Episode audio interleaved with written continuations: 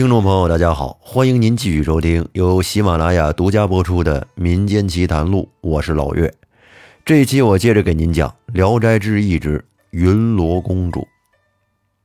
咱们说到云罗公主与安大业在一起了，公主给安大业两个选项，说他们两个如果只做祈酒之交，保持距离，那么这么慢慢悠悠的能相聚三十年；如果要是没有距离，要做男女之欢，则只能快活的相处六年。安大业毫不犹豫的选择了这个六年的。事后呢，公主说：“我估计郎君也不能免俗，看来这是天数啊。”后来，公主叫安大业买了几个婢女和女佣，另到南院做饭、纺织，作为他们家的生活区。而她自己呢，则住在北院。但是啊。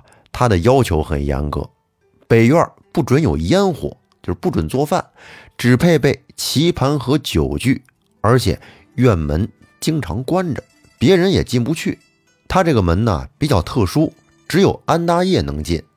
安大业到了门前，咱不知道是这个人脸识别还是指纹识别，安大业手只要这么一推，这个院门便自己开了。其他人站在门口，这门根本就不开，进不去。公主虽然说人在北院，不去南院，但是南院里发生的任何事情，她都知道。你像这些佣人里边，谁勤快谁懒惰，公主都一清二楚。她经常叫安大业去奖励那勤快的，罚那懒惰的。所以说，南院里的这些佣人们，没有一个不服云罗公主的。这云罗公主看来还真是一个管理企业的好手，有两下子。公主平时呢？不怎么爱说话，也不高声大笑，很矜持。安大业如果与他说笑逗他，他多半也只是低头微笑以对。但是每次安大业跟这个云罗公主并肩而坐时，公主总喜欢把这头斜靠在大爷身上。安大业呢，有时会把它举起来放到自己的腿上，只觉得呀，这个公主非常轻。她有多轻呢？看着是一个成年女性，实际上这个重量啊，也就十多斤吧，非常非常轻。为什么这么轻呢？人家不是凡人，是天上的仙女儿，能跟咱们老百姓一样啊。有时候安大业就跟公主开玩笑说：“爱妻这么轻，都可以在我手掌上跳舞了。”公主说：“这有什么难？但是这是婢女之类下人的行径。”我是看不起，也不愿意这么做的。话说飞燕原是九姐的侍儿，因屡犯这类轻佻的行为而获罪。九姐生气了，就把她贬到凡间。被贬以后，她还不守贞洁，现在被禁闭起来了。咱们再说公主她住的这个房子，她这个绣阁上下四周都蒙着锦被，所以说冬天不冷，夏天不热，非常舒服。而公主在寒冷的冬天呢，也穿着非常轻薄的丝纱单衣。安大业疼老婆，觉得媳妇这么着有点冷，就为她做了一身鲜艳保暖的新衣服。但是云罗公主即便把这衣服穿了，可没穿多一会儿，她就得脱下来。她说：“这个衣服太沉了，压得浑身难受啊！这是世间的俗物，把我的骨头都压疼了。”您就说他这个身子骨有多么轻吧，连世间的一件普通衣服都能给他压疼了。后来有一天，安大业在屋里又把云罗公主抱到了腿上逗她玩，可忽然他就发现公主的身子比以前好像沉了。安大业觉得十分奇怪，公主笑了，指了指自己的肚子说：“你知道我为什么重了吗？”安大爷摇摇头，不知道。公主说：“因为我肚子里有你的俗种了。”安大爷一听，高兴的差点蹦起来。公主这是怀孕了，怀了自己的骨肉了。后来没过多长时间，公主皱着眉头，哎，有点不太想吃她平时吃的东西了。对安大爷说：“我最近胃口不太好，我想吃用烟火烧出来的凡间美味。”安大爷一听，这还不好说呀，天上的美味我不好弄，人间的这个太好办了。于是便赶紧为他置办丰盛的美食。从这儿以后，公主吃的东西就跟凡人没有什么不一样了。她那个小石棍就暂时先用不着了。渐渐的，公主这肚子可就越来越大了。不都说十月怀胎吗？这个神仙在人间，他也得怀胎十个月嘛。我估计啊，神仙在人间应该也得按照人间的这个规矩来啊，应该也差不多十个来月。眼看着就到了快生产的时候了。有一天，公主突然对安大业说：“老老公啊，你也不是不知道，我这体质单薄，体重又轻，受不了这生产之苦，你看怎么办呢？”安大业说。这这能怎么办呀？那那使劲儿呗，使劲儿生。这个女人生孩子没有什么其他的办法呀。都知道生孩子是个辛苦的事儿，娘子你就委屈一下，疼一会儿也就过去了。公主说：“不对，婢女樊英身体健壮，不如让她替我生儿子吧。”安大爷听完这话，惊的是目瞪口呆。娘子，你没开玩笑吧？这生孩子还能替呢？这这怎么替呀？公主说：“这你不用担心，我自有办法。”说完之后，公主把自己贴身的衣服脱了下来，给樊英穿上，然后把樊英关在房间里。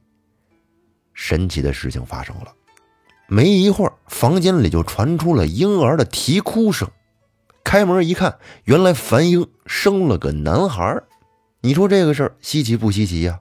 到底是公主怀孕呢，还是公主这衣服怀孕呢，还是樊英怀孕呢？这个事儿吧，还真不好讲。公主一看孩子生下来了，很高兴，看着这孩子说：“这孩子看起来一身福相，将来必成大器呀。不如我们给孩子起名叫大器吧。”安大爷一听。这个名字好啊！我们爷儿俩的名字多亲子啊，有传承。我叫大业，我儿子大器啊。我是成就大业，儿子是必成大器。好名字，就叫安大器。公主自从有了孩子以后，她这个母亲当的呀，和一般的母亲不太一样。她对于孩子的事儿是什么都不管，连面都不见，把把着孩子这各种杂物通通托付给奶妈。而且呢，让奶妈跟孩子都住在南院，不让他们过来。关于孩子的一切事儿，自己一概不沾手。从这以后呢，他又不食人间烟火啊，家里做的饭不吃了，自己只吃天上带下来的那个石柜里面拿出来的食物。慢慢的，他这腰也细的就跟没有怀孕时一样了，这产后身材恢复的还不错。又过了一阵子，公主向安大爷告别，说是要暂回娘家省亲，因为结婚这么久了还没回过娘家呢，得回去看看。安大爷说：“要不然我跟你一块回去，我也见见我老丈杆子跟丈母娘。这从谈恋爱到结婚，老两口我还没见过呢，不合适。”公主说：“你去不了，我们家在天上呢。”你一个凡人上不去。安大爷说：“你不会带我上去？你那小皮筏，咱俩一块儿上去啊！一吹气儿，不就不就去了吗？”公主说：“你带不了啊，带上你，我自己都上不去了。”既然去不了，大爷就问他什么时候回来。公主说：“很快，我过三天就回来。”大爷一听还行，就三天也不至于思念。那你去吧，快去快回。说完，公主就像最初见到安大业那样，叫来了婢女，把那皮筏子还扔到地上。那皮筏子他自己充气儿，是越鼓越大，一会儿喷出一阵白雾，人和筏子都不见了。安大业这是又过起了婚后的单身生活。没关系，不就回去三天吗？一转眼，三天到了，安大业满心期待的等着媳妇儿回来，可是。一直到晚上，也不见公主回来。到了第四天，公主还没回。安大爷是一直等，等到第七天也没回来。这是怎么回事？跟家待馋了，还是路上出事了？等了一个月还是没回来。后来又过了一年多，公主仍然音信全无。安大爷这下可绝望了，完了，这是不要我了，从此一去不复返了。我这脆弱的小心灵怎么受得了啊？这一走，连个信息也不给我，一点消息也没有，哪怕不回来，托个人带个话也行啊。他是不是在上面有人了？从这儿开始，安大业就关门下帘，化对公主的思念为动力，一门心思开始读书。后来参加乡试，哎，还真被他考中了。不过，即使有了一点功名，他也不肯再娶妻，每天就一个人睡在北院里边，寂寞时看着公主在时的屋内摆设，仿佛还沉浸在公主留下的余香芬芳中。他这心里还有一丝的念想，觉得可能公主会回来，我要等她。有一天晚上，安大业正跟床上躺着，辗转不能入睡，今天有点失眠。他这躺着躺着，忽然就看见有一阵灯光照到了窗户上，接着他这屋门自己就打开了，然后只见一群婢女簇拥着云罗公主从外而入。安大爷一看公主回来了，高兴极了，喜出望外，日思夜想的老婆终于回来了，赶紧起床相迎，上前一把抱住公主，道尽相思之苦啊。怪他怎么过了这么长时间才回来呀？你看看这一走都三年多了，连个信儿也没有。你知道我这日子多难过吗？公主说：“你看你，我回娘家也没超日子呀。我说回去三天，我这在天上也才过了三天，就赶紧回来了。哎呦，我给忘了，天上的一日是地上的一年呀。”是啊，你看你这跟你那是走了三天，跟我这一走就是三年呀。安大业跟公主这哭了一通，公主呢一直在安慰他。等大爷的情绪差不多稳定了，他便洋洋自得地向公主报功，说一说这段时间取得的成绩啊。他说他自己现在乡试已经得中，他心里想，公主听到这个消息一定会为他高兴。可谁知，公主听完之后，面色严峻地说：“夫君这些又有什么用呢？中了不必感到荣耀，不中也不必以为耻辱。过于操心，反而损人寿命。夫君，想不到与你三日不见，你为世俗所逼，又深了一层。公主这个意思啊，就是说，在他们天上人来看呀。”你人间你做的这点事儿啊，什么功名啊，什么钱财啊，都没有用啊，意义不是很大。安大业听完老婆的话之后呢，觉得呀，老婆见解深刻，高瞻远瞩，他还真听话，从此还真就放弃了功名，不再求进取。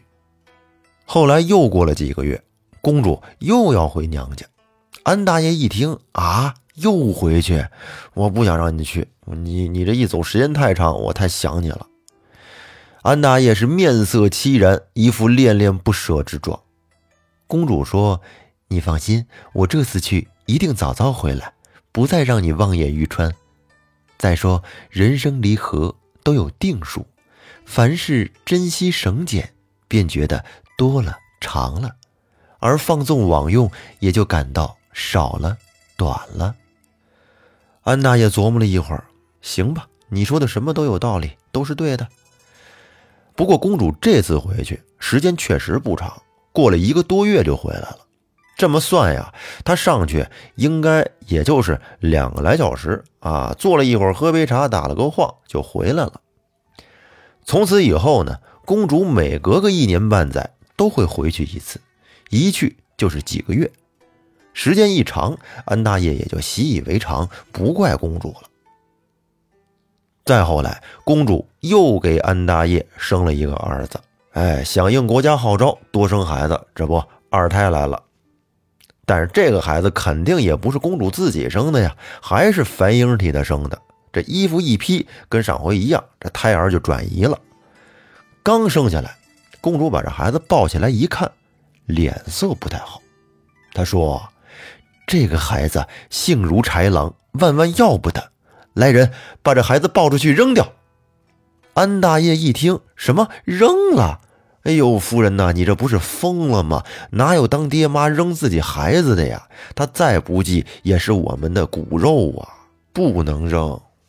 公主说：“这个孩子比咱们的大气不同，如果留着他，将来必生祸端。”大爷还是不忍心，这孩子甭管好歹，那也是自己的孩子，哎，不能扔。